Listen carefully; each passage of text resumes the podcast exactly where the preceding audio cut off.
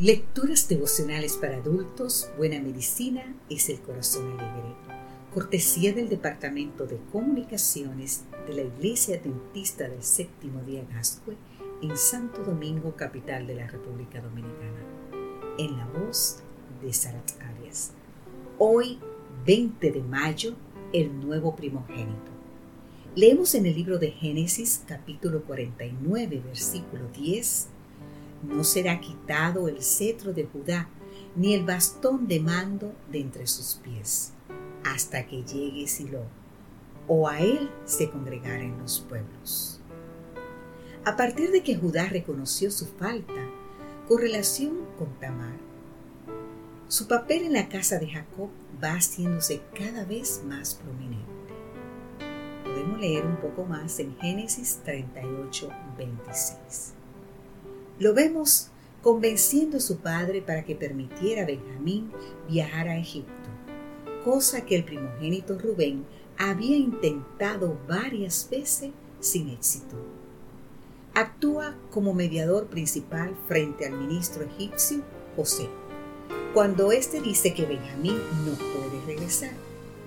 Presenta un discurso convincente y humilde, ofreciéndose a sí mismo como esclavo en lugar de Benjamín aparece como el líder familiar cuando su padre lo envía a José para anunciar su llegada a José.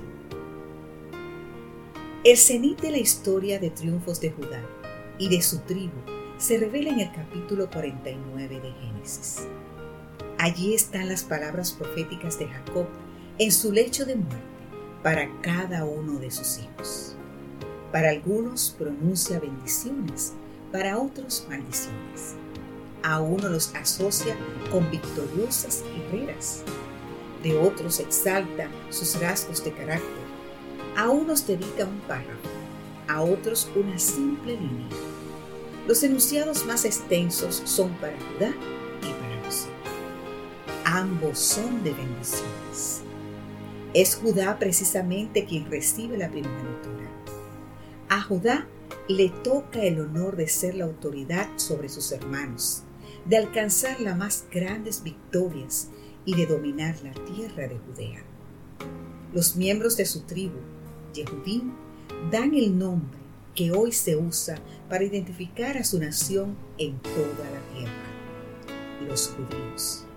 Por supuesto, para el cristiano el significado es aún más poderoso, pues como vemos en el versículo de hoy, la autoridad no sería quitada de Judá hasta la venida del Mesías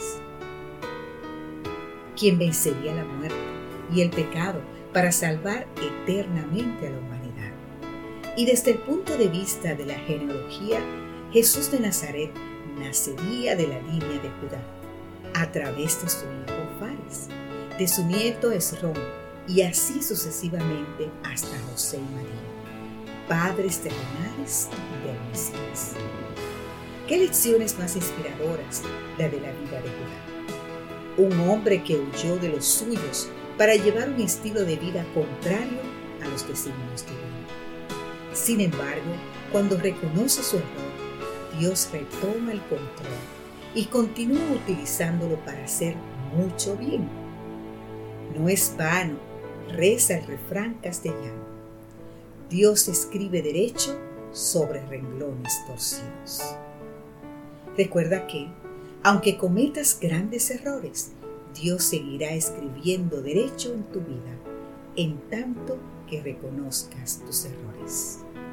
Dios te bendiga hoy.